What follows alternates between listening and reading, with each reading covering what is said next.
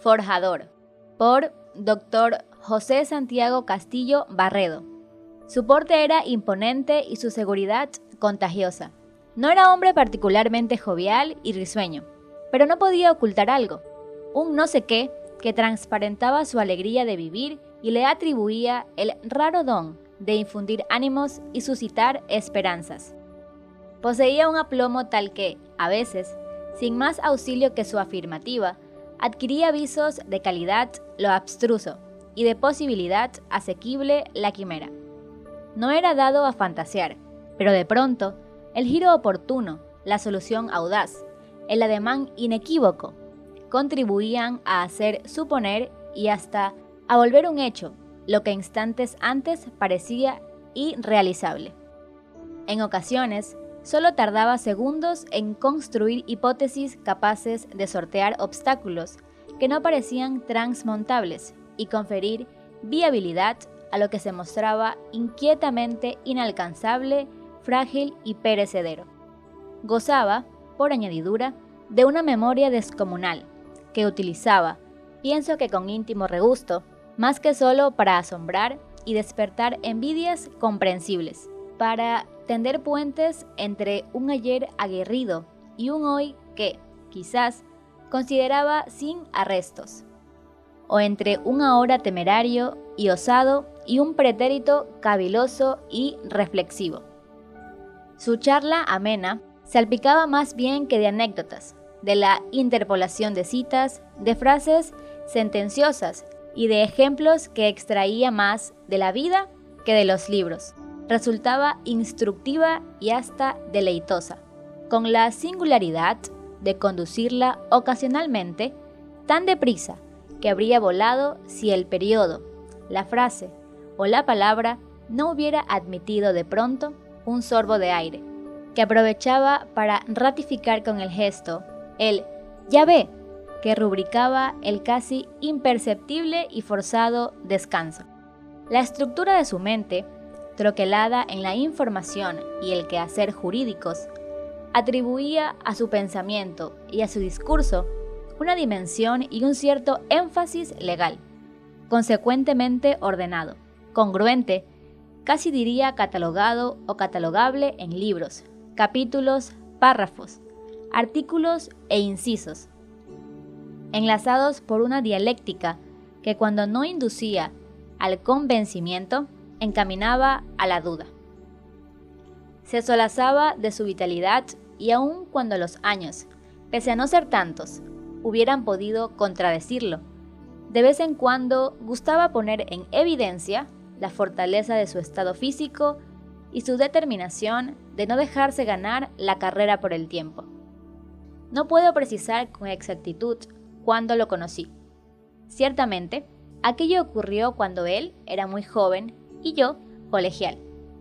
Años después, en 1947, en las aulas de la Facultad de Jurisprudencia de la Universidad de Guayaquil, fui su alumno. Entonces, según recuerdo, solo hacía muy poco desde que iniciara su ejercicio docente.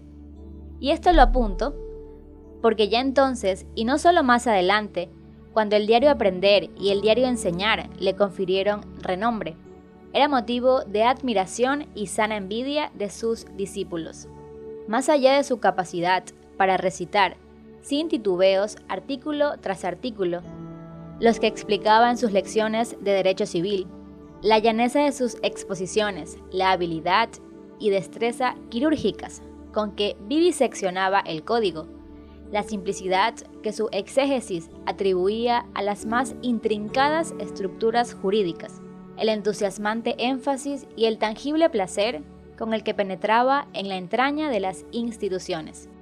Remarcado de vez en cuando con la recitación de textos latinos, oportunamente extraídos de las institutas, de textos franceses, tomados del Código Napoleón y de sus comentaristas o sabias advertencias constantes de las lecciones de don Andrés O de nuestros protojuristas Luis Felipe Borja o Víctor Peña El quehacer docente que se prolongó décadas, el ejercicio profesional intenso, el estudio cotidiano en su rica biblioteca, su maestría ejercida, a buen seguro, como exigente profesor privado de sus hijos, a casi todos los cuales orientó hacia las disciplinas jurídicas. La vida, sobre todo la vida, que en su caso no fue solo supervivencia, sino intenso y fructuoso trajinar, dieron a su personalidad y a su nombre un perfil y una mensura nada comunes. No fue político, a la manera y modo tradicionales en el Ecuador. De hecho, su quehacer cívico lo condujo al ejercicio de posiciones altamente representativas. En instantes cruciales y en el desempeño de ellas evidenció la gran capacidad de trabajo que fue una de sus características salientes, urgida por una tenacidad capaz de mover montañas, una imaginación fértil e ingeniosa, creativa y minuciosa, que lo acicateaba, pienso que sin descanso a lo largo de las 24 horas de cada día, y que presionaba e impulsaba a lograr metas a cuantos estaban en sus cercanías. En punto al objetivo que se trazaba, caminar con él era correr, y correr con él era volar. En lo pequeño y en lo grande, en lo sencillo y en lo completo. Los obstáculos lo tenían sin cuidado, y generalmente acababa transmontándolos. Y precisamente a este punto quería llegar, desde luego sin intenciones definitorias, Decir en dos palabras qué era, cómo era, sería tarea complejísima.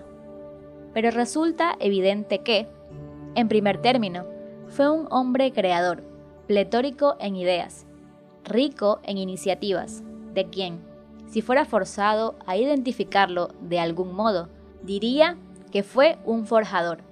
Quizás pudiera intentar un poco a salto de mata y, desde luego, sin otro auxilio que el de la evocación y el cordial recuerdo.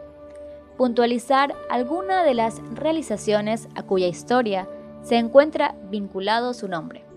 Por cierto, correría el grave riesgo de aludir solo a aquello que llegué a conocer, a veces muy imprecisa y superficialmente, que bien pudo ser solo la cara visible de hechos y cosas que, a lo mejor, tenían su meollo en el reverso. Así, solo así, visualizó a la distancia sus innatas cualidades de organizador. En los ya distantes días en que le cupo presidir el Tribunal Electoral Provincial del Guayas y poner en juego el complejo y meticuloso aparato comicial ecuatoriano. Siempre deficiente, pero en ese instante, además, fuera de uso, como se hallaban en nuestro país todas las instituciones democráticas, nada menos que para utilizarlo en una consulta cívica, de naturaleza hasta entonces virtualmente inédita entre nosotros, y de consecuencias tales que sus inspiradores no alcanzaban a barruntar siquiera. Él, de suyo ajeno al régimen que propició aquel pronunciamiento popular, Tenía, sin embargo, que poner en movimiento el enmohecido engranaje comicial y responsabilizarse de su realización como dignatario de la función electoral, independiente y autónoma de aquellos que detentaban la suma del poder. Y así lo hizo, poniendo en juego una muy alta dosis de esfuerzo, energía y ubicuidad, y una dosis más alta aún de intuitiva perspicacia, que dio lugar a que la consulta popular se cumpliera en orden y en paz, garantizada por numerosísimo conjunto de personas serias y solventes, a las que se confió la integración de las juntas receptoras de la decisión mayoritaria del pueblo consultado. Así, avisoró también su conscripción ciudadana frente a la alcaldía municipal de Guayaquil en cuyo desempeño ejerció el coraje y la paciencia. Enarboló un ariete de moralidad enderezado a cortar abusos y desvíos enraizados en la entraña misma de instituciones, modalidades y sistemas. Entró en bizarra lisa con las empresas de espectáculos cinematográficos en defensa de los mejores intereses colectivos. Puso particular acento en el reordenamiento de las finanzas de la ciudad y, enseguida, dejó correr su briosa capacidad de hacer cosas en servicio del vecindario y del cantón en el que se afincó, y discurrió la mayor parte de su vida. Así, por igual, hago memoria de los primeros meses del año 51, cuando, merced a sus reiteradas invitaciones y a su persistente gestión, cumplida en ocasiones de uno en uno entre sus colegas de profesión, hizo nacer de su tenacidad y su paciencia el Colegio de Abogados de Guayaquil, que presidió con entusiasmo, alentó con vehemencia y contribuyó en no poca medida a conferir nueva jerarquía y alto rango al quehacer de los abogados en nuestra ciudad, haciendo surgir, de este modo, un nuevo y vital espíritu de cuerpo, una cierta colegialidad entre los profesionales del derecho, a quienes motivó, sobre todo a aquellos que habían sido sus alumnos, a convertir a la naciente institución en centro de irradiación de las tareas de investigación, de actualización en temas trascendentales del quehacer del abogado, a vivir, en fin, intelectualmente la dinámica de la evolución jurídica y el nacimiento de cada día, no solo de nuevas, sino de sugestivas figuras del quehacer jurídico. Recuerdo también como, invitado apenas un poco más tarde al ejercicio del Ministerio de Educación Pública, durante el gobierno que presidió el doctor Camilo Ponce Enríquez, luego de un capítulo incidental en que salió por los fueros de la ética, cortó por lo sano en medio de una cohorte de interesados reclamos. Lo que parecía ser mal sin remedio. Fue entonces cuando, sin vacilaciones, no solo clausuró un travieso instituto educacional que hacía malabares académicos, sino que, para enjugar las lágrimas y el clamoreo de los inocentes perjudicados, decidió, solo a días del inicio del año lectivo, crear un nuevo establecimiento de enseñanza, cuya apertura dispuso mediante acuerdo ministerial de su despacho, entregándose acto seguido a lo que muchos consideraron empeño imposible. Dotar inmediatamente de local al nuevo colegio, dentro de un plazo brevísimo de semanas, para lograr lo cual ubicó solar. Levantó edificio y proyectó de los materiales necesarios al nuevo plantel, consiguiendo luego, en auténtica carrera contra el tiempo, seleccionar docencia, integrar los cuadros administrativos y poner la rectoría en manos de un correctísimo y experimentado educador, saliendo además al paso del lacrimono y baldío reclamo fruto de la intriga política consuetudinaria y mezquina, al bautizar el nuevo Colegio Nacional, en pleno régimen de derecha, con el nombre de Don Eloy Alfaro, que todavía por entonces olía a azufre a algunas gentes de espíritu pacato. Ese mismo establecimiento educacional fue campo experimental de rutas pioneras enderezadas a poner en manos de los jóvenes junto a la preparación secundaria tradicional, honrados y útiles medios de subsistencia, iniciándose así la modalidad, hoy común, del aprendizaje complementario de asignaturas susceptibles de capacitar a los estudiantes a la ejecución de trabajos fáciles, pero lucrativos, y de varios oficios prácticos, susceptibles de abrirles las puertas a empleos y puestos de trabajo. Tiempo más adelante, participó en la concretación de una idea feliz, a la que buscó y dio una denominación concordante con su real significativo y alcance, el hogar de Cristo, que vino a ser acaso, sin proponérselo, apertura preconciliar a su compromiso cristiano en apoyo de los más pobres de los carentes de mesa y techo, de soporte material, en suma, para no nacer, crecer y morir a la intemperie. Así podría continuar en la evocación y la cita de varios otros vertebrales y sugestivos episodios de su existencia. Y esta nota volandera, dejando de serlo, correría el peligro de resultar diminutiva. Espigar en suelo fecundo no siempre resulta ser empeño feliz. La Universidad Católica de Guayaquil fue proyecto de largo y medular esfuerzo, que si nació en los días en que Guayaquil era una diócesis, que presidía ese talentoso y sufrido varón que fue Monseñor José Félix Heredia. Maduró y volvió realidad el celo pastoral de su primer arzobispo, Monseñor César Antonio Mosquera, insigne prelado cuya humildad y modestia corrieron siempre parejas al auspicioso apoyo que la colectividad social guayaquileña brindó a sus afanes e iniciativas. El arzobispo Mosquera aspiró y decidió dotar a Guayaquil de un instituto de educación superior, cuya acción pusiera remedio a un mal que, lejos de decrecer por acción del tiempo, crecía en proporción a la densidad poblacional de Guayaquil el déficit cuantitativo y cualitativo de educadores católicos. Los institutos religiosos dedicados a la enseñanza eran y son insuficientes en relación con las necesidades educacionales de Guayaquil y el derecho de los padres a dar a sus hijos una formación cristiana.